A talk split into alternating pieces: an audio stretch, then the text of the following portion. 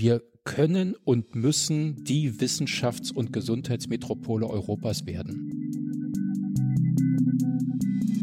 Aber wenn wir das stärker greifen, und die Zeit ist jetzt dafür da, dass wir sagen, lasst uns hier das Experimentierfeld schaffen, damit Startups mit ihren Lösungen zeigen können, schau, in Deutschland haben wir es in die Versorgung geschafft.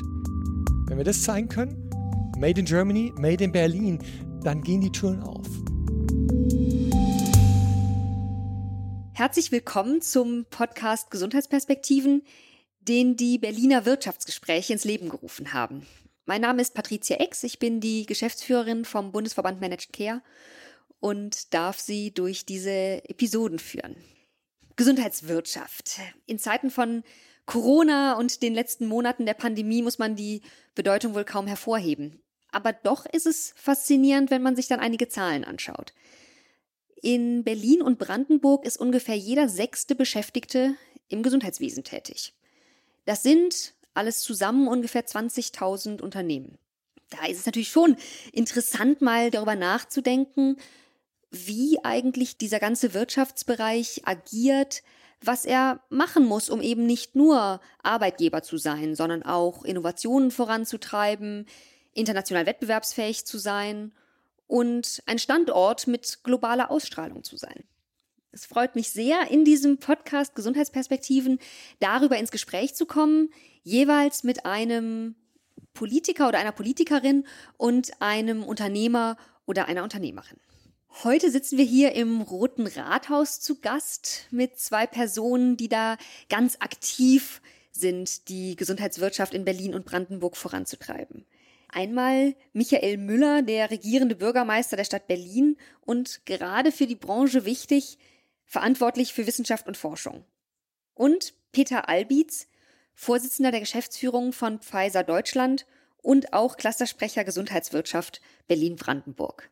Herzlich willkommen. Hallo. Dankeschön. Herr Müller, wir dürfen heute bei Ihnen im Roten Rathaus zu Gast sein. Herzlichen Dank erstmal für die Gastfreundschaft.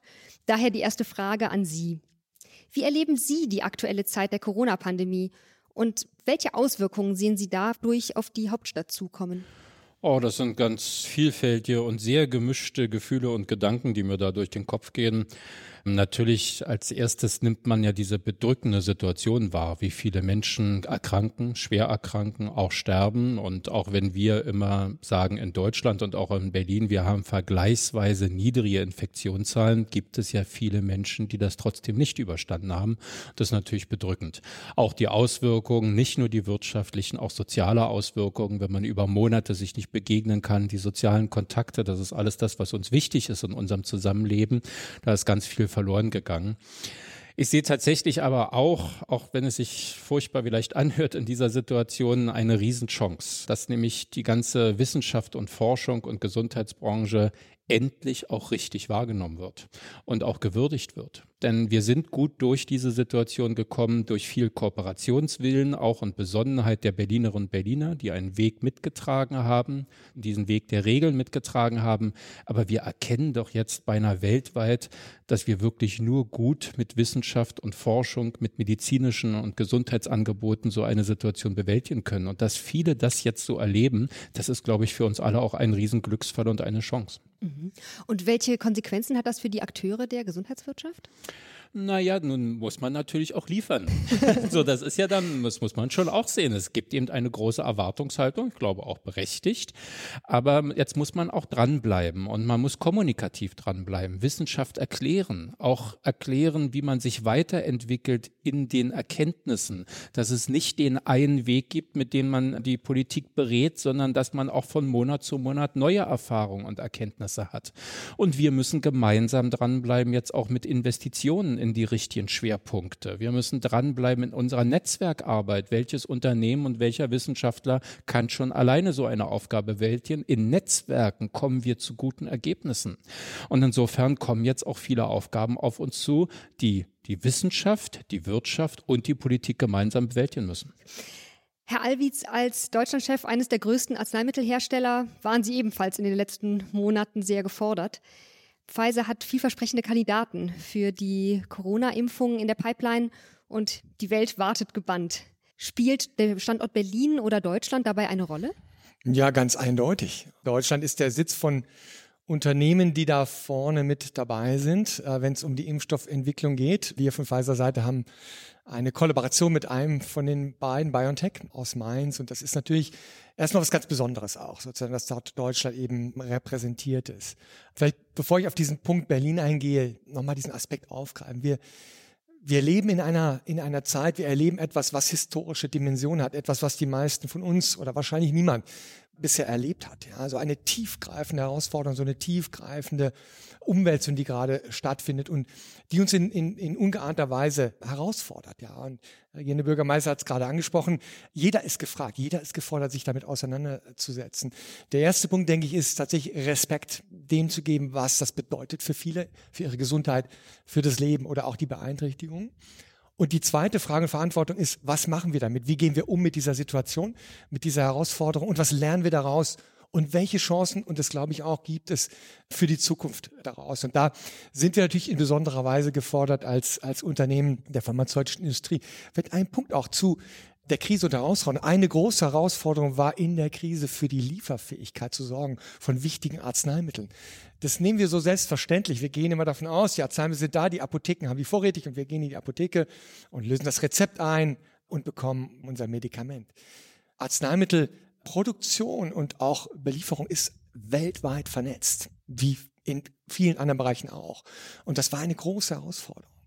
Mit Blick darauf bin ich froh, und auch ein Stück weit stolz, dass es uns und vielen anderen gelungen ist, für die Lieferfähigkeit wichtiger Arzneimittel zu sorgen. Das fällt auch zu diesem Aspekt, wozu ist die Industrie in der Lage? Das ist ein ganz wichtiger Punkt, der wird zukünftig nochmal eine andere Dimension gewinnen, weil wir eben sehen, dass das schon ein vulnerables Feld ist, in dem wir uns befinden und wo wir uns mit Resilienz beschäftigen müssen. War auch eine Lehre für die Politik darauf zu achten, dass die Vorsorge organisiert wird Absolut. und was Intensivbetten anbelangt und so etwas alles bis hin zur Krankenhausfinanzierung. Das spielt ja jetzt alles eine Rolle. Welche Lehre ziehen wir auch für die Zukunft aus der Situation? Unbedingt. Und dieses Thema, und das denke ich, das kann nur im Zusammenspiel gelöst werden. Sie hatten den Punkt Netzwerke angesprochen, das ist der, der Kern des Ganzen.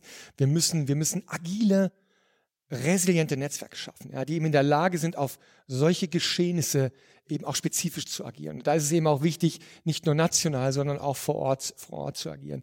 Naja, und dann eben der Punkt. Ich meine, ich glaube, es hat noch in der Geschichte noch nie eine so weitreichende Initiative durch die Industrie hinweggegeben, was jetzt die Suche nach einem Impfstoff betrifft. Ich denke, es sind über 160 Projekte, die mittlerweile laufen, nahezu fast so viele Unternehmen und Firmen. Das hat es noch nicht gegeben. Ja, es ist wirklich eine gewaltige Anstrengung. Wir haben ja immer davon gesprochen, dass sozusagen die Entschlüsselung des menschlichen Genoms so der letzte große Schritt war, wo gesagt, da ist die Welt sozusagen zusammen und arbeitet daran, ich denke, was jetzt geschieht, stellt das in den Schatten. Ja, es ist gewaltig, das braucht es auch. Ja, wir alle sozusagen warten auf den Tag, an dem wir einen Impfstoff haben äh, oder einen Wirkstoff haben, um das zu bewältigen. Also es ist viel zu tun und wir sind mitten dabei.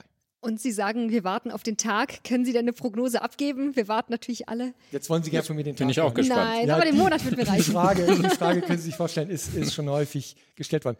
Es braucht hier Demut. Das möchte ich vielleicht mal vorwegschicken. Es braucht Demut, denn keiner von uns weiß das. Keiner, auch von den Unternehmen, auch die Forscher, die wissen, keiner kann ihnen, äh, wenn er lauter ist, wir hören ja gerade Nachrichten aus einem Land, wo man, glaube ich, sehr vorsichtig sein muss mit dem, was da gerade gespielt wird.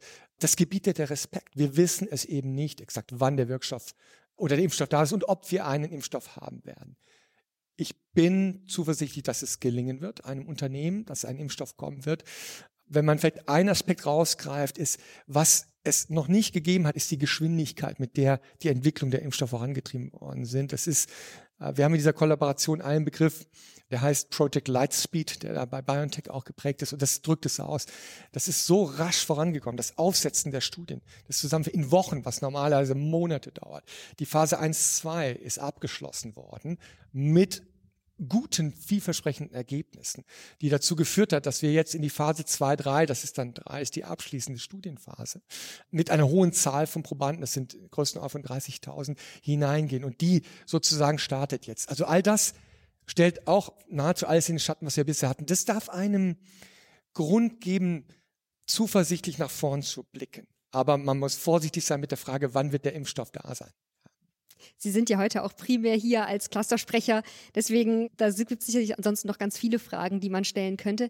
Aber deswegen auch nochmal jetzt über die Gesundheitswirtschaft insgesamt vielleicht kurz geschaut. Wie geht's dir aktuell? Was hat die Pandemie mit der Branche gemacht? Ich denke, das Bild ist so vielgestaltig wie das Bild der Individuen. Jeder hat seine eigene Geschichte erlebt bei, bei Corona. Entweder eben hineingeworfen in schicksalhafte Entwicklungen, die sehr schwierig waren, oder hat auch Momentum erkannt und Chancen auch genutzt. Und so ist es, denke ich, auch, was die Breite der, der Gesundheitsindustrie und Gesundheitswirtschaft betrifft. Übergeordnet, denke ich, können, können wir sagen, dass die Gesundheitswirtschaft wirklich ihr Bestes gegeben hat und auch in der Lage war, gut durch diese Krise jetzt hindurchzukommen und auch ihren Beitrag zu leisten. Ne? Ob es äh, sozusagen um die Entwicklung geht von, von Innovationen, wissenschaftliche Erkenntnisse, das Zusammenspiel vor Ort, das hat aus meiner Sicht gut funktioniert. Wir haben aber auch gesehen, dass Unternehmen, die von Export abhängig sind in der Medizintechnik, natürlich schwer getroffen waren, ja, wie in anderen Branchen. Auch insofern gibt es ein vielgestaltiges Bild. Was, denke ich, hier einfach gut ist, ist, wir haben mit dem Cluster Stichwort Netzwerk, eine Basis geschaffen, wo wir Verbindung haben untereinander. Ja, man kennt sich, man tauscht sich aus, man unterstützt sich und das, denke ich, hat in dieser Krise gezeigt, dass das eben sozusagen eine wertvolle Grundlage ist, die wir hier geschaffen haben in der Region, in der Hauptstadtregion Berlin-Brandenburg. Und das ist, denke ich, ganz wichtig. Ich möchte noch kurz auf die Chancen eingehen, die diese Krise ja auch gegeben hat, bevor wir dann auf andere Themen kommen. Deswegen, Herr Müller, Sie haben das eben auch gesagt, dass die Unternehmen liefern müssten und aus der Krisenhaftigkeit war es natürlich auch notwendig, dass sehr spontan neue Lösungen gesucht werden. Gab es irgendeine Innovation, die Sie während der Pandemie ganz besonders beeindruckt hat? Oh, das ist jetzt schwer zu sagen. Dafür bin ich, glaube ich, fachlich nicht tief genug drin. Ich habe gestaunt, wie schnell es ging, jetzt zum Beispiel, als wir unser Notfallkrankenhaus ja eingerichtet haben auf dem Messegelände mit rund 400 Betten, wie schnell dann doch diese dringend benötigte medizinische Ausstattung da war, obwohl sie ja weltweit abgefragt wird. Wir waren ja nicht die Einzigen, die da nachgefragt haben und es ging dann doch sehr schnell und es konnte sehr schnell geliefert werden, bis hin auch jetzt zu der Corona-App da gibt's wieder so viel Kritik und was hätte man alles besser machen können. Aber wir sehen im internationalen Vergleich, viele Länder haben das nicht. Und es ist ein Baustein, der zum anderen kommt. Eine Corona-App löst nicht jedes Problem und nicht jedes zusätzliche Intensiv Bett löst jetzt diese Corona-Krise.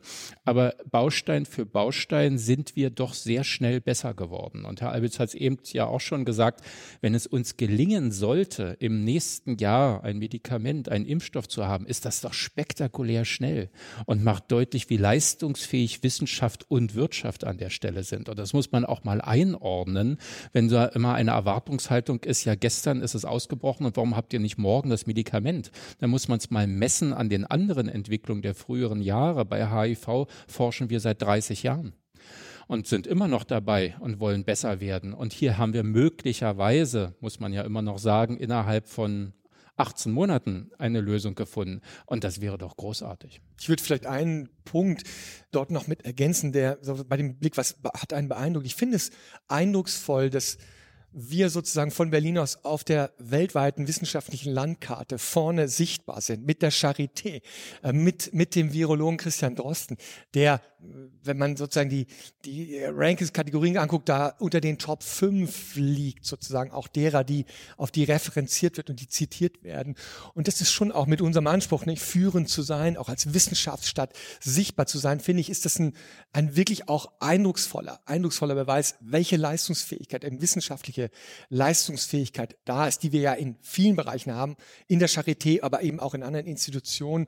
Und das unterstreicht schon, dass wir wirklich in der Lage sind, eben auch weltweit wirklich maßgeblich mit mitzuwirken eben, und hier in dem Sinne eben auch wirklich was den wissenschaftlichen Fortschritt, die Erkenntnis und eben aber auch sozusagen die, die, die Leitmaßstäbe eben auch zu entwickeln, die wir brauchen eben, um handeln zu können. Das finde ich schon ist auch etwas, was, was sozusagen für Berlin und auch in Berlin jetzt eindrucksvoll war. Das würde ich gerne nochmal verstärken. Also Berlin hat ja 17 Partnerstädte. Und ich bin gerade auch noch da obendrauf Präsident eines Metropolis-Städtenetzwerkes. Das sind 140 Haupt- und Millionenstädte der Welt. Und unsere Partnerstädte sind Städte wie London, Los Angeles, Buenos Aires, also alles auch Weltmetropolen. Und die gucken nach Berlin. Ich habe zwei, drei Videokonferenzen mit meinen Bürgermeisterkollegen gemacht und sie waren selbst auch in den Schalten, die Bürgermeister von Los Angeles, von London. Und sie gucken nach Berlin. Es wird wahrgenommen, was in Berlin passiert, in Deutschland, aber ganz besonders auch in Berlin, welche wissenschaftliche Expertise wir haben, welche Leistungsfähigkeit auch die Unternehmen haben. Und das, das gibt natürlich auch Kraft zu sehen, dass selbst andere Weltmetropolen auch von uns lernen wollen. Und das schafft ja wieder Kooperationsmöglichkeiten für die Zukunft. Denn ich habe gelernt als Laie, dass die Fachleute sagen, ihr müsst euch darauf einstellen, dass so etwas auch in dichterer Folge wieder passieren kann. Nicht heute und morgen, aber dass wir doch mit solchen Pandemien uns stärker auseinandersetzen müssen. Und auch wieder aus der jetzigen Krise lernen, in internationalen Netzwerken reagieren können, ist eine Riesenchance. Gibt es da was ganz Konkretes, was Sie sich angucken oder woran die interessiert sind, wo die sagen, Herr Müller, erklären Sie uns das doch mal? Naja, das war schon, es ist ganz, ganz simpel. Es geht bis zu der Frage, wie es uns gelungen ist, innerhalb weniger Wochen so ein Notfallkrankenhaus zu bauen. Und ich werde jetzt in den nächsten Tagen, werde ich mit 17 Botschaftern, die ja nun alle in Berlin sind, werde ich dieses Notfallkrankenhaus besuchen, weil sie sich das einfach angucken wollen wollen und sehen wollen, warum klappt das nicht in ihrem Land. Es ging dann darum, wie sind wir umgegangen mit der ganzen Frage Kita und Schule. Auf welcher Grundlage haben wir in welchen Schritten wieder Kita und Schulbesuch ermöglicht? Es ging dann weiter über die Erkenntnisse zu den Beatmungen in den Intensivbetten für die Patienten. Welche Erkenntnisse haben wir da? Und Christian Drosten und andere von der Charité haben mitdiskutiert in diesen Videoschalten und haben ihre Expertise weiter weitergegeben. Also es ist ein buntes Themenspektrum, was die anderen Bürgermeister eben auch interessiert, um für ihre Menschen auch ein bestmögliches Angebot machen zu können. Und wir können mit unterstützen. Ein großer Vorteil ist ja, dass wir sozusagen nicht nur jetzt während der Krise, auch während der Krise, aber auch vorher und nachher ein einfach unglaublich starkes Gesundheitssystem und eine starke Gesundheitswirtschaft hier haben in Berlin und Brandenburg. Deswegen würde ich jetzt ein bisschen gern darüber hinausgehen zu dem, was wir jetzt ganz aktuell erlebt haben. Denn beispielsweise, dass Berlin und, und Brandenburg auch den, den Fokus auf Gesundheitswirtschaft legt, ist ja nicht neu. 2007 ist ursprünglich ein Masterplan entwickelt worden, der dann, glaube ich, 2014 mit dem Land Brandenburg weiterentwickelt wurde und auch aktuell nochmal aktualisiert wird. Und daraus entstand eben unter anderem das Cluster Gesundheitswirtschaft oder Cluster Management Health Capital, dessen Sprecher hier mit am Tisch sitzt. Und daneben gab es aber auch noch die Expertenkommission Gesundheitsstadt 2030. Wie genau hängen die zusammen? Naja, es hat schon begonnen, dass ja nach den schlimmen Jahren nach der Wende, wirtschaftlich waren das ja furchtbare Jahre in Berlin, irgendwann Berlin gelernt hat und gesagt hat, wir können nicht überall Weltmeister sein, sondern wir müssen uns mal konzentrieren auf Themenschwerpunkte. Und wir müssen fünf, sechs Dinge lokalisieren, wie vielleicht Mobilität oder auch Kultur und dann eben auch Medizin und Gesundheit, wo unsere Stärken liegen und daraus müssen wir mehr machen. So begann die Diskussion und das hat sich weiterentwickelt. Und ich sehe jetzt einfach auch aus meiner Rolle heraus als Wissenschaftssenator eine Riesenchance für das Berlin der Zukunft. Das, das muss man einfach sagen. Wir haben in Wissenschaft, Forschung und ganz besonders an der Schnittstelle zur Gesundheitswirtschaft so ein Riesenpotenzial. Das ist unsere Zukunftsperspektive. Wir können und müssen die Wissenschafts- und Gesundheitsmetropole Europas werden. Aus dem, was wir haben, dem universitären und außeruniversitären Umfeld, den großen Unternehmen, die in Berlin sind, diesem ganzen Start-up und Digital-Start-up-Sektor, auch aus den Flächen, die wir haben. Es ist ja manchmal so praktisch, wo kann ein großes Unternehmen sich weiterentwickeln? Und wir haben in einer dichten Millionenmetropole in Berlin tatsächlich noch Flächen für Weiterentwicklung. Aus diesem gesamten Umfeld, auch gemeinsam mit Brandenburg, sage ich ausdrücklich, wo auch viel Potenzial ist, können und müssen wir mehr machen. Und insofern sind die anderen Themenfelder nicht abgehakt oder schlecht. Die Kultur wird in Berlin immer eine Rolle spielen und äh, veränderte Mobilitätsformen. Aber die große Zukunftsperspektive der Stadt liegt in Wissenschaft und Forschung auf der Schnittstelle zur Gesundheit und Medizin.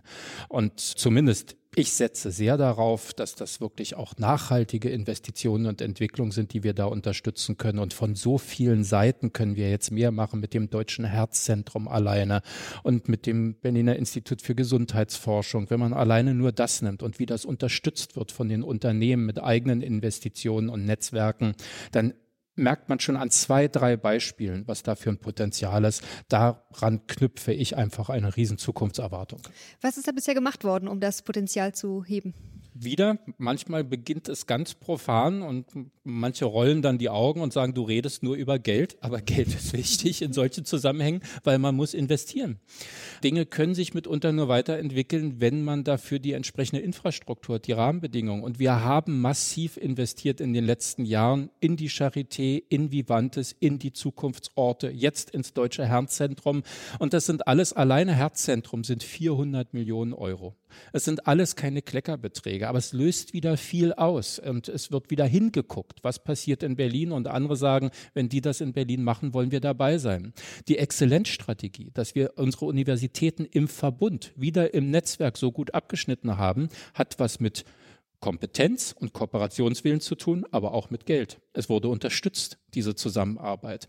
Und das war ein wichtiges Thema und für mich auch nochmal jenseits der Arbeit im Cluster, auch eine Kommissionsarbeit Gesundheitsstadt 2030, wo ich nochmal über den Tellerrand hinausblicken wollte, was was müssen wir auch von der Politik vielleicht noch anstoßen? Zusammenarbeit zwischen unseren beiden großen Partnern, den öffentlichen Charité und Vivantes ist ein Thema gewesen, die Digitalisierung vorantreiben. Also immer wieder auch selbstkritisch reflektieren, wo man steht. Das war schon jetzt auch bis zu diesem heutigen Tag wichtig, das immer wieder zu erarbeiten und daraus eben auch die nächsten Schritte abzuleiten. Es wurde gerade auch schon erwähnt, das Cluster, das ist natürlich der perfekte, die Grundlage für Sie jetzt auch. Wir haben jetzt schon so viel dieses Wort Cluster alleine in, in den Mund genommen. Was ist dieses Cluster? Was genau machen Sie da? Also das Cluster, wenn man so will, ist eine, eine Plattform, in der wir all die Akteure vernetzen, all den Akteuren sozusagen die Möglichkeit geben, sich einzubringen in die Gestaltung eben der Zukunft der Region, Zukunft der Gesundheit und eben diese unterschiedlichsten Perspektiven zusammenbringen.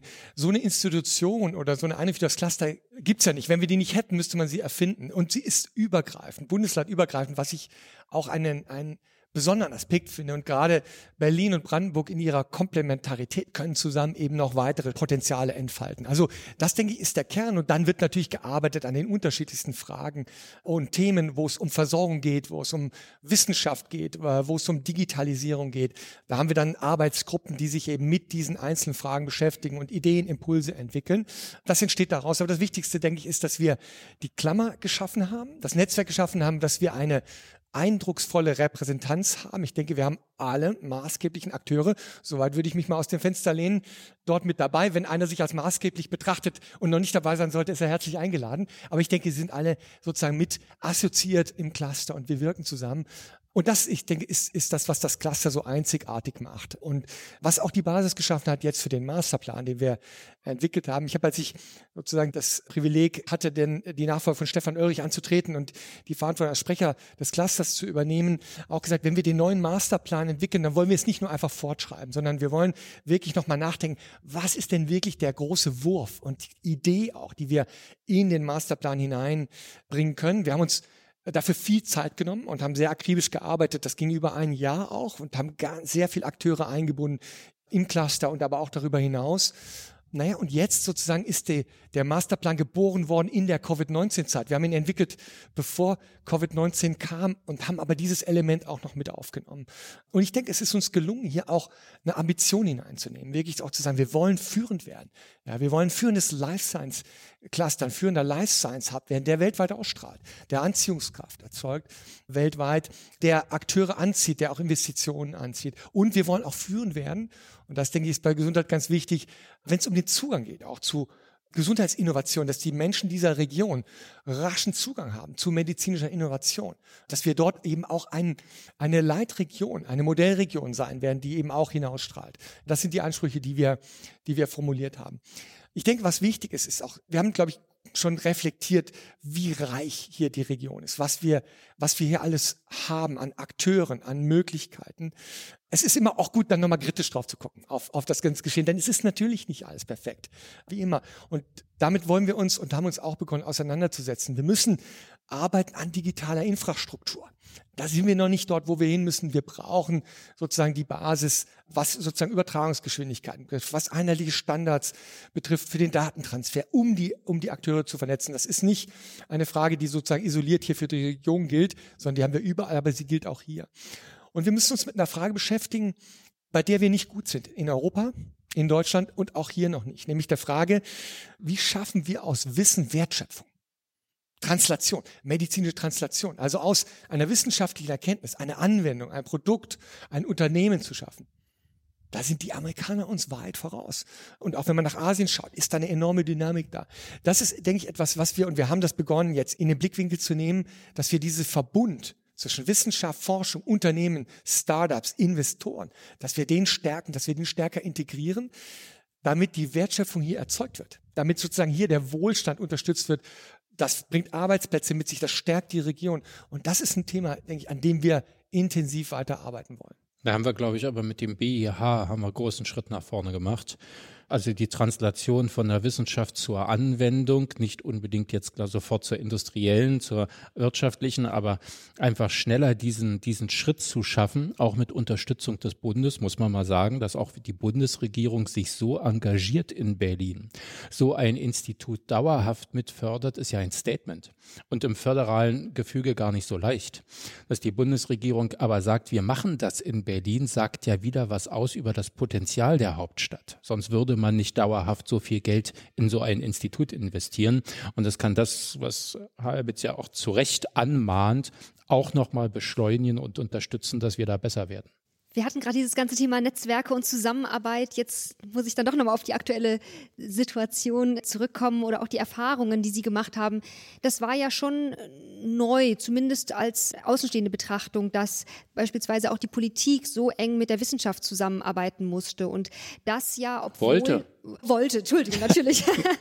Aber das halt, obwohl die beiden Rollen ja tendenziell sehr unterschiedlich sind, dass man als Politiker eigentlich gerade in so einer Krise auch führend und klar voranschreiten möchte und die Wissenschaft vielleicht ist eher deren Rolle ist, sich selbst zu hinterfragen und Gedanken und Forschung zu machen, aber eben auch das weiter zu evaluieren. Vielleicht können Sie da einfach mal aus dem Nähkästchen plaudern. Ich kann mir gar nicht vorstellen, dass es von Anfang an gut geklappt hat. Wie war das so? Nö, hat's auch nicht. Und wir haben auch Lehrgeld gezahlt, alle miteinander. Und ich glaube auch für die Öffentlichkeit wiederum und, und für Medien hat es da einen Lernprozess gegeben. Es gab ja die Erwartungshaltung, die Politik befragt die Wissenschaft, die Wissenschaft sagt, das ist der Königsweg, wir setzen den am nächsten Tag um und alles ist gut. Und wir haben miteinander gelernt. Die Wissenschaft, wenn man alleine an das Thema Kita und Schule denkt und geht von Kindern eine besondere Infektionsgefahr aus oder sind sie diejenigen, die sich besonders schnell infizieren, bis heute gibt es dazu unterschiedliche Stellungnahmen in der Wissenschaft und unterschiedliche Erkenntnisse, weil man eben auch immer auf Grundlage neuer Untersuchungen sich weiterentwickelt, neue Informationen einfließen lässt, wiederum eine andere Position Vision formulieren kann. Wir von der Politik mussten lernen, damit umzugehen, dass eben nicht heute ein Königsweg formuliert wird, sondern vielleicht eine Entwicklung sich abzeichnet, wo wir immer wieder nachsteuern müssen. Und Öffentlichkeit und Medien mussten genau das auch lernen, dass es nicht eine Schlafmützchen-Politik ist, die heute noch keine Antwort geben kann, sondern dass es eine Politik ist, die lernt, die mitlernt und sachgerecht jeweils der Situation angepasst reagiert. Und dann vielleicht auch in vier Wochen eine neue Entscheidung treffen muss. Also es war und vielleicht ist es sogar immer noch bis heute ein Lernprozess, aber auch nicht schädlich, weil ich knüpfe nochmal an, an das, was ich eingangs gesagt habe. Wir haben über diesen Lernprozess, glaube ich, auch gemeinsam genauer hingehört, genauer hingesehen und schätzen gelernt mit Stärken und Schwächen und auch erkannt, was der andere kann und können muss für seine Entscheidung, was er auch braucht als Grundlage für eine Entscheidung. Und auch das wiederum kann für die Zukunft helfen. Ich würde den Punkt gerne aufgreifen. Ich denke, da ist was ganz Wichtiges im Gang gerade. In der Zeit, in der viele von der schnelllebigen Oberflächeninformation sich informieren, darauf schauen, in der Zeit, wo die Menschen nach einfachen, schnellen Antworten schauen, links, rechts, in der Zeit, in der oberflächlich Fake News verbreitet werden und polarisiert wird, denke ich, ist es nicht zu unterschätzen, das, was Sie gerade beschrieben haben, wie wichtig es ist, dass wir lernen, auch als Gesellschaft, Kontroverse auszuhalten und auch zu erkennen, dass sozusagen Wissenschaft nicht Wahrheit ist in dem Moment, es gibt nur eine Wahrheit, sondern ein dynamisch sich entwickelnder Prozess, dass sozusagen die Erkenntnis gerade aus der Kontroverse entsteht und dass wir lernen, dass das unsere Stärke ist und nicht die oberflächliche schnelle Antwort, die sagt, so ist es und wir sind dann nicht mehr offen für das Neue. Und das finde ich ist bedeutsam für Entscheidungen, die wir treffen, ja, die Politiker treffen, die wir sozusagen auch gemeinsam ihm voranbringen, treffen müssen, aber eben auch für eine Gesellschaft, die sozusagen das kultiviert, diese Offenheit kultiviert. Damit setzen wir einen Kontrapunkt zu all denen, die polarisieren, die nach schnellen, oberflächlichen, einfachen Antworten suchen. Das ist eine Chance für uns, eben deutlich zu machen, schaut, so kann es uns gelingen. Ja. Dazu müssen wir aber auch bereit sein. Aber ist es nicht trotzdem auch im unternehmerischen Alltag dann schwierig? Also wenn man sich jetzt äh, vorstellt, klar, Sie forschen auch selbst, aber eben auch in Kooperation. Wenn man jetzt die Mentalität und Arbeitsweise eines Startups mit der einer Wissenschaftsinstitution, mit der eines großen Arzneimittelunternehmens mischt und die zusammenarbeiten müssen, da ist Respekt und hinterfragen wollen natürlich schon eine ganz gute Grundlage. Aber ist das nicht im Alltag trotzdem schwierig? Na, wenn es nicht schwierig wäre, bräuchte es uns nicht. Ne? Dann würde es ja sozusagen fast von selbst gehen. Na, natürlich. Das ist die Herausforderung, vor der wir stehen. Ich sag mal, jetzt als Unternehmen der pharmazeutischen Industrie ist uns natürlich der Aspekt, den wir gerade beleuchtet haben, Wissenschaft, Forschung, Erfolg, Fehler, nächster Schritt, wieder Rückschläge, wieder weitergehen, vertraut. Also mit diesen Fragen sind wir natürlich sehr vertraut. Was die Frage von Entscheidungen betrifft und die Schnelligkeit von Entscheidungen, natürlich, je größer eine Organisation ist, je komplexer, umso herausfordernder ist es. Und da ist natürlich ein Startup in einer anderen Situation. Aber vielleicht zwei Dinge dazu. Zum einen haben wir viel gelernt. Da war Berlin natürlich für uns einfach der wunderbare Platz, um zu lernen mit Startups und von Startups. Wir haben 2014 den Berlin Healthcare Hub gegründet, was sozusagen eine Zusammenarbeit und eine Plattform mit Startups etabliert hat. Davon haben wir viel gelernt und viel profitiert. Und dann muss ich doch eine Anekdote nochmal auch rausgreifen, jetzt aus der, aus der Zeit, die wir erlebt haben. Ich erinnere mich noch die Dynamik des Geschehens von Corona war ja eine exponentielle und jetzt wissen wir, was das ist. Eine exponentielle Erscheinung wie ein Tsunami. Noch von dem Moment, da hatten wir beide uns auch noch gesehen, wo wir noch gedacht haben, gut, wir müssen mal gucken, wo das Ganze hingeht, wie schnell sich das dann entwickelt hat.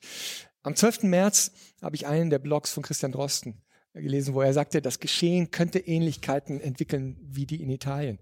Und dann haben wir innerhalb von wenigen Tagen eine grundlegende Entscheidung getroffen, die wir noch nie getroffen haben, nämlich alle Kolleginnen und Kollegen aus der Zentrale in Berlin und alle Kolleginnen bundesweit im Außendienst ins Homeoffice zu schicken. Darauf waren wir nicht vorbereitet, dafür gab es kein Blueprint, aber diese Entscheidung haben wir getroffen. Das heißt, es ist möglich, sehr schnell, sehr rasch, sehr agil zu handeln, wenn man klar sortiert ist, wenn man weiß, worauf es ankommt und wenn man Kontroverse aushält. Ich glaube, alles sehr gut beschrieben. Es ist im politischen Alltag nicht ganz so einfach. Kontroversen aushalten und gemeinsam lernen. Natürlich, wir, ich habe das ja auch beschrieben, so wir haben da, glaube ich, auch viel erreicht. Aber man muss eben auch sehen, dass es öffentlich ja eine andere Erwartungshaltung gibt. Es wird erwartet, wenn ein regierender Bürgermeister, ein Ministerpräsident eine Pressekonferenz macht zur Corona, dass er genau weiß, das ist jetzt der Weg, ab morgen setzen wir ihn um und ist der richtige Weg und damit hat sie's. Und das müssen wir, muss ich aushalten, dass ich dann korrigiert werde durch Wissenschaft, dass ich diese Korrektur wieder vermitteln muss und dass es an dieser Korrektur Kritik gibt. Warum erzählst du uns das heute und nicht schon letzte Woche? Naja, letzte Woche habe ich es nicht gewusst.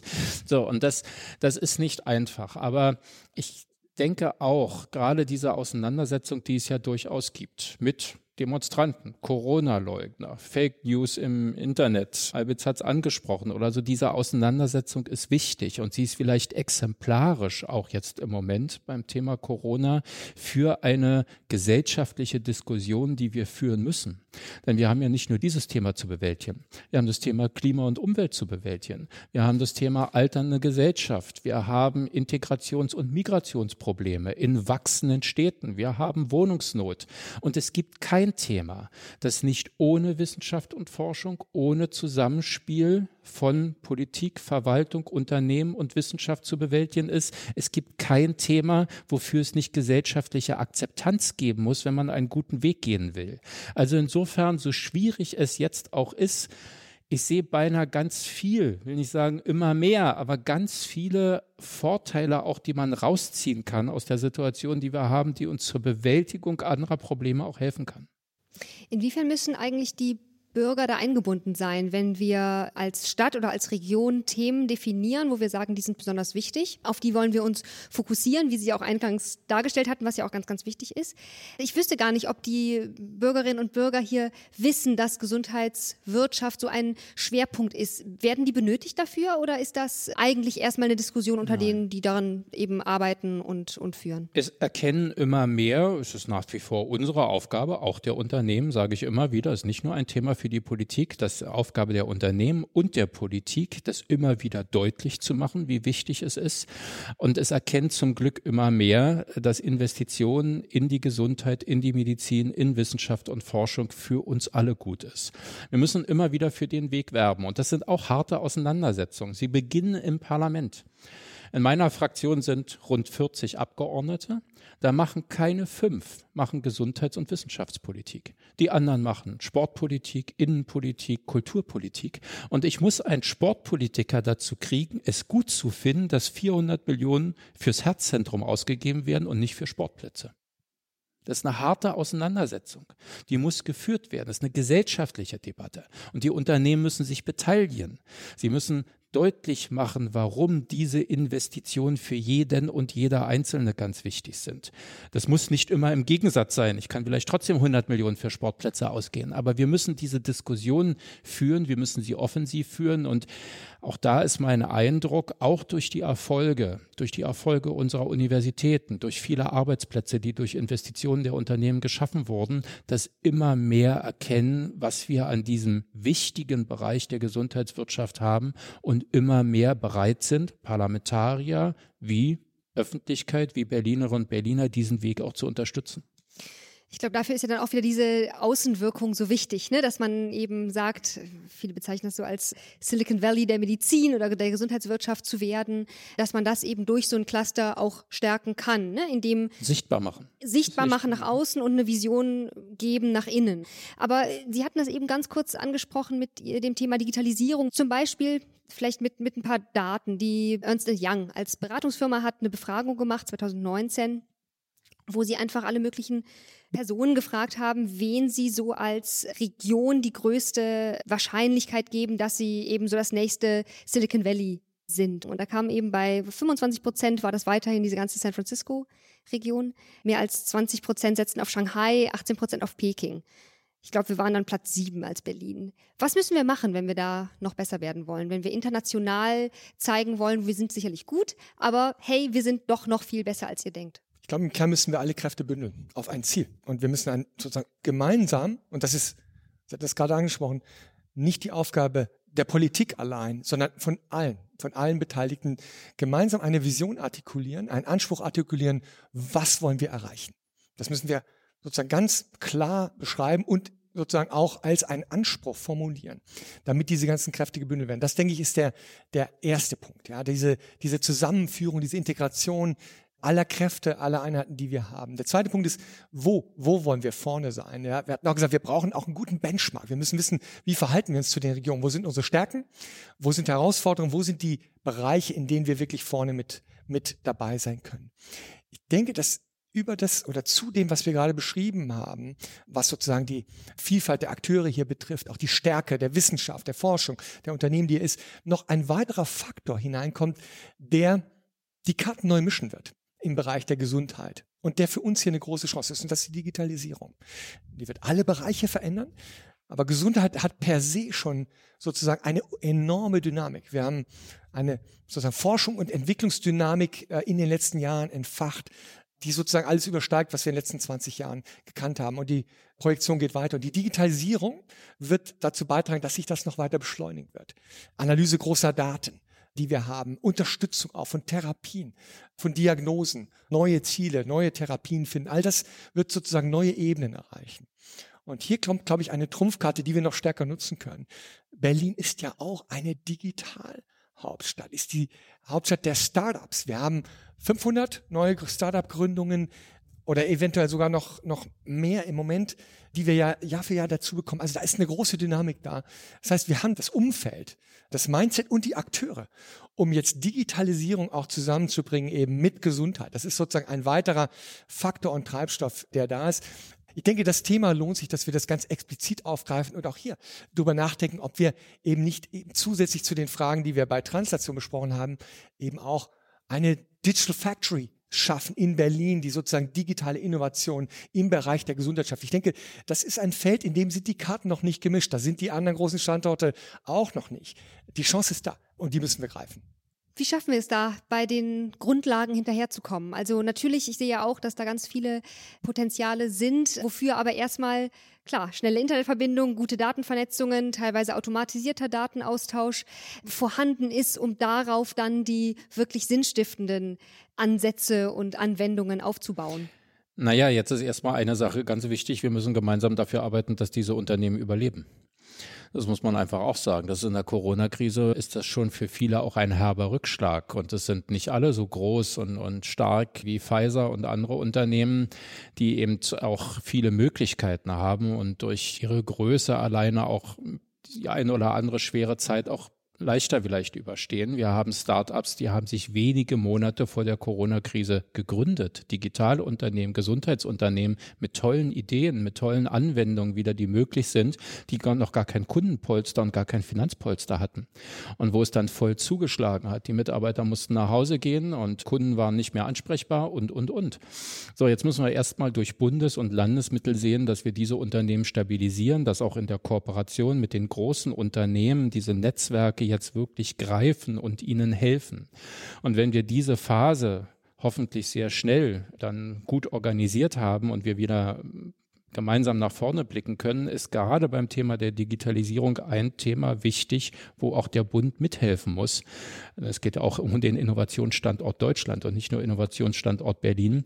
Wir müssen den Datenaustausch besser ermöglichen. Ich bin fest davon überzeugt. Wir haben ein Riesenpotenzial mit unseren Daten, mit den digitalen Möglichkeiten und wir müssen den Datenaustausch besser organisieren, um aus den Daten wiederum Wissen ziehen zu können für Anwendung, für neue Innovationen, für zielgerichtetes Eingreifen, für zielgerichtete Therapien. Wenn ich weiß, welche Patienten haben was und wie hat der Nachbar darauf reagiert und welches Unternehmen hat mit welchen Anwendungen einen bestmöglichen Erfolg. Wenn dieser Datenaustausch noch stärker und wirklich genutzt werden kann, im Rahmen der gesamten Digitalisierungsprozesse würden wir, glaube ich, einen Riesenschritt nach vorne machen. Der Datenschutz ist uns wichtig, ist ein hohes Bürgerrecht, das wir achten müssen.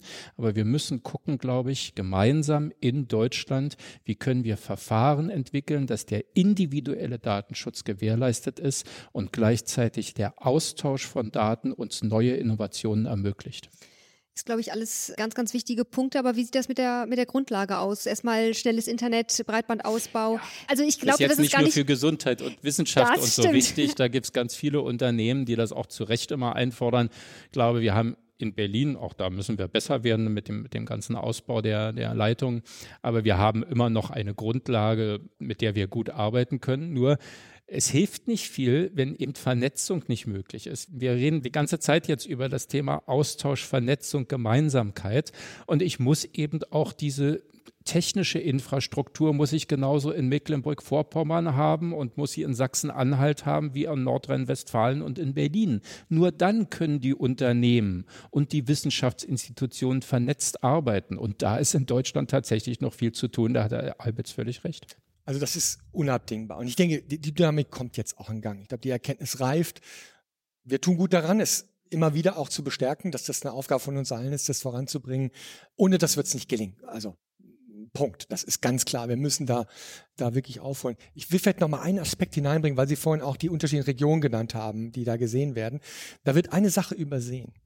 Digitale Anwendung, digitale Therapien entwickelt man nicht einfach im luftleeren Raum oder nur am Rechner, sondern wenn es um Gesundheit geht, dann muss man sozusagen auch in der Versorgung erproben, wie und ob diese digitalen Lösungen funktionieren. Und das wird häufig verpasst, wenn man eben sozusagen nur auf Silicon Valley und äh, Giganten schaut.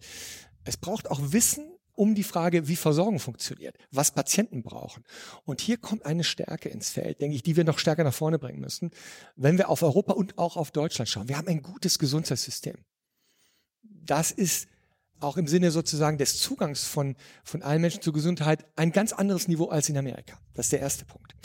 Und der zweite ist auch, wir haben auch eine hohe Qualität, was Studien betrifft, die wir durchführen können. Also das ist auch alles hier gegeben. Und wir haben einen dritten Punkt, der jetzt relativ neu hineingekommen ist. Wir haben das digitale Versorgungsgesetz, das verabschiedet wurde. Und das hat eine Komponente, die jetzt einen regulären Zulassungspfad eröffnet hat für digitale Gesundheitsanwendungen in die Versorgung. Das gibt es nicht in vielen Ländern dieser Welt. Aus unserem Headquarter in den USA schaut man interessiert darauf und wir sind dabei, aktiv zu sagen, schaut mal, Deutschland kann hier wirklich zum Vorreiter werden und kann zeigen, wie eben digitale Innovation tatsächlich in die Versorgung kommt das ist dann auch eine Chance für die Startups. Neben dem Punkt, den Sie ja richtigerweise angemerkt haben, wir müssen erstmal gucken, wie das Überleben gesichert wird. Aber wenn wir das stärker greifen, und die Zeit ist jetzt dafür da, dass wir sagen, lasst uns hier das Experimentierfeld schaffen, damit Startups mit ihren Lösungen zeigen können, schau, in Deutschland haben wir es in die Versorgung geschafft. Wenn wir das zeigen können, Made in Germany, Made in Berlin, dann gehen die Türen auf wahrscheinlich überall in der Welt, ja, weil man sagen wird, gut, ihr habt das wirklich erprobt. Das ist noch nicht, glaube ich, breit erkannt. Also im Bereich der Gesundheit sind jetzt Unternehmen dabei, wir auch mit Startups daran zu arbeiten. Aber das wäre vielleicht auch noch ein Aspekt, Herr Müller, auch für Berlin, wo wir auch noch mehr Schub geben können und sozusagen diesen Standortvorteil, den und den haben wir gegenüber all diesen anderen Regionen, den noch stärker zu spielen. Können Sie vielleicht noch mal genauer darstellen? Sie hatten eben angesprochen, wie Sie auch mit der Versorgung zusammen oder wie auch es auch notwendig ist, über die Versorgung Bescheid zu wissen, was wird da angenommen, dadurch ja auch zu wissen, was wollen Patientinnen und Patienten eigentlich, wenn wir so eine digitale Anwendung für die entwickeln. Wie genau sieht das aus? Gibt es auch das über das Cluster, dass man da sich die Versorgung auch mit anschaut, dass man zum Beispiel auch die Ärzte, die Patientengruppen und so weiter mit einbezieht und zusammenarbeitet und entwickelt? Also im Cluster. Natürlich ist Versorgung einer der großen Aspekte, über den wir sprechen. Äh, wir haben ja auch Krankenkassenvertreter mit dabei. Insofern ist das natürlich eines der wichtigen Themen, die im Cluster Bedeutung haben und dem, mit dem wir uns auseinandersetzen. Spezifisch zu dem, was ich gerade gesprochen habe, da braucht es die Akteure, die miteinander arbeiten. Und das ist das, denke ich, Interessante, was wir auch schon begonnen haben zu lernen und jetzt weiter rausarbeiten. Die Zusammenarbeit zwischen großen Unternehmen, mit Startups und dann mit Versorgern herauszuarbeiten. Wenn wir jetzt eine digitale Lösung haben im Bereich von Herz-Kreislauf, wie können wir sozusagen die Erprobung durchführen, damit wir eben eine Evidenz gewinnen, dass das wirklich funktioniert, von Patienten angenommen wird. Und dieses Wissen und Know-how haben wir. Und da, glaube ich, liegt die Stärke eben auch gerade in diesem gut entwickelten Gesundheitssystem, was wir in Deutschland haben, was wir ausspielen können. Möchten Sie da was zu digitaler Transformation ergänzen. Das ja, bist auch fachlich besser und näher dran als ich, aber es ist natürlich etwas, was er anspricht, was auch eine Rolle spielt, ja nicht nur in der Wissenschaftspolitik, sondern insgesamt in der Arbeit auch des Senats, der, der Landesregierung und auch vieler anderer Landesregierungen. Ganz klar, denn nochmal, auch jetzt durch Corona, nicht nur, aber auch durch Corona wird eben erkannt, was wir tun müssen für den Innovationsstandort Deutschland. Und es ist nicht mehr nur die Automobilindustrie. Das haben nun inzwischen alle auch begriffen, dass andere Themenfelder mindestens genauso wichtig sind, wenn nicht wichtiger, und dass dafür die Grundlagen stimmen muss. Und das ist wieder manchmal ganz einfach, wirklich handfest die technische Infrastruktur, die Kabel, die gelegt werden müssen. Es sind rechtliche Rahmenbedingungen und es sind finanzielle Möglichkeiten zur Weiterentwicklung der Unternehmen. Die drei Sachen, das ist auch erkannt und es ist nun auch wieder ein Prozess, wo es nicht von heute auf morgen, wo alles bewältigt ist, aber der jetzt, glaube ich, auch durch diese Krise wirklich noch stärker wahrgenommen wird und auch vorangetrieben wird. Ich würde gern zum Ende eine ganz kurze, schnelle Runde machen. Currywurst oder Boulette? Oh, schwer. Meistens Currywurst. Und Sie? Beides gut. Currywurst. Currywurst liegt vorne. Sie müssen auch sich nicht einigen. Das schwer. Wenn Sie prognostizieren müssten, in welchem Jahr werden selbstfahrende Autos zum Stadtbild in Berlin gehören? Hm. Ich glaube, das dauert noch. Ich sehe es eher im Last-, im Lkw-Verkehr. Da sehe ich schneller. Da sehe ich ganz große Sprünge innerhalb der nächsten zehn Jahre. Aber zu sagen, dass es flächendeckend die selbstfahrenden Autos, da bin ich skeptisch. Das dauert, glaube ich, noch. Ja, das ist ja immer Blick nach vorn. Ich würde mal sagen, Entwicklung war langsam, weil man jetzt noch in der frühen Phase ist. So war das damals auch vor wann, 120, 130 Jahren, als die Pferde das Pferde und die Kutschen das Feld dominiert haben und dann auf einmal dieses Automobil von Benz kam. Dann ging es sehr schnell. Äh, als es dann mal losgegangen ist, gab das, das war auch so, weiß nicht, ob es exponentiell war, aber nach der Jungfernfahrt ging es dann doch äh, rasch voran. Also da würde ich jetzt mal sagen, ja, das wird noch nicht morgen der Fall sein, aber oh, ab den 20, 30 Jahren, also ob das dann sozusagen flächendeckend ist, das würde ich nicht sagen, aber dass man die regelmäßig sieht und da sind Elon Musk-Effekt hier vor der Tür und Berlin mit seinem offenen Spirit, da geht was. Aber die Mentalität der deutschen Autofahrer. Ja, die werden wir noch ein bisschen bearbeiten müssen, ja. Und dann zum Schluss vielleicht, was wird so the next big thing in der, im Gesundheitswesen, in der Gesundheitsversorgung, Gesundheitswirtschaft? wenn ich mich unterhalte mit Wissenschaftlern, mit Experten und ganz besonders jetzt auch mit unserem neuen Charité-Chef, mit Professor Krömer, dann sagt er, es wird Atemberaubendes wird passieren, ganz besonders in der Herzmedizin, was da möglich sein wird. Aber das kann ich aus eigener Erkenntnis nicht beurteilen. Da, da, halte ich mich auch raus und ich glaube, das ist auch gut. Wenn ich als Wissenschaftssenator probieren würde, den Leuten zu erklären, wie Wissenschaft funktioniert, dann würde es, glaube ich, schlimm enden, sondern ich sehe meine Aufgabe auch darin, der Wissenschaft ein gutes Umfeld zu schaffen und Dinge zu ermöglichen und mich dann auch auf Beratung zu verlassen. Aber das höre ich immer öfter, dass in der Herzmedizin wohl sehr viel spektakulär Spektakuläres passieren wird. Ich finde, dass der Begriff atemberaubend ein, ein schöner und passender ist. Und atemberaubendes geschieht schon. Sozusagen, das denke ich, das ist noch nicht sozusagen vielleicht bereit ins Bewusstsein gedrungen, aber wer hätte sich vorstellen können auch, dass wir, äh, vielleicht noch vor 20 Jahren, dass wir jetzt in der Lage sind, unser eigenes Immunsystem so zu trainieren, dass es sozusagen den Krebs bekämpft. Immunonkologie. Wer hätte sich vorstellen können, ich hatte das Human Genome Projekt angesprochen, es hat dann lange gedauert, bis man an dem Punkt war, Gentherapien zu entwickeln, dass man sozusagen Gendefekte, also Menschen, die sozusagen unter Mutationen haben und schwere Erkrankungen leiden, dass wir jetzt sozusagen Schritt für Schritt über Gentherapien in die Lage versetzt werden, dort Therapie und hoffentlich Heilungschancen zu entwickeln. Und es geht weiter, Zelltherapie, ne, dass wir über sozusagen Zellen, dann Gewebe, Organe wieder reparieren oder gesund werden lassen. Also atemberaubendes ist in Gang. Das, was sozusagen noch als Science Fiction gesehen wurde, wird Realität und gewinnt weiter Dynamik. Ich finde, das ist es mehr als wert, auch wirklich betrachtet zu werden und entsprechend auch, auch wahrgenommen und unterstützt zu werden. Unterstützt den Punkt, Gesundheit da zum Zentrum zu haben. Und vielleicht noch ein Punkt. Ich denke auch gar nicht nur so sehr die einzelne Innovation ist das, was wir vor uns haben, sondern ich denke, dass wir auch durch Digitalisierung und durch die Entwicklung, die wir haben, auch in der Lage sein werden, Gesundheit ganzheitlicher zu definieren. Also Health Ecosystems, ja, indem wir Silos und Barrieren überwinden, indem wir in der Lage sind, auch tatsächlich patientenzentriert zu arbeiten im System und, und eben nicht an Silos Halt machen können und indem wir wirklich uns auch auf Gesundheit, Gesunderhaltung, Prävention fokussieren können. Wir kommen auch, denke ich, in mehr und mehr in die Situation, dass uns das auch gelingen kann, solche Health Ecosystems zu schaffen. Also eine unfassbar spannende Zeit. Das glaube ich auch, da sind wir uns einig erstmal ein ganz spannendes Gespräch durch diesen Parforce-Ritt eigentlich durch Themen. Das war ja unser Eröffnungsgespräch, deswegen mitgefühlt. Ähm, wir haben ja über Netzwerke, über, über das Cluster und über Digitalisierung und Translation und ja, wir hatten ja wirklich eine Menge. Werden die auch in den folgenden Podcasts dann genauer und konkreter behandeln? Aber deswegen erstmal ganz, ganz herzlichen Dank an Sie beide, Danke Michael auch. Müller, Peter Alwitz, dass Sehr Sie äh, das mitgemacht haben. Und dann jetzt Ihnen erstmal beiden natürlich weiterhin alles Gute, bleiben Sie gesund und das Danke. wünschen wir natürlich auch unseren Zuhörerinnen und Zuhörern. Ganz schön, dass Sie dabei waren. Viel Erfolg. Danke.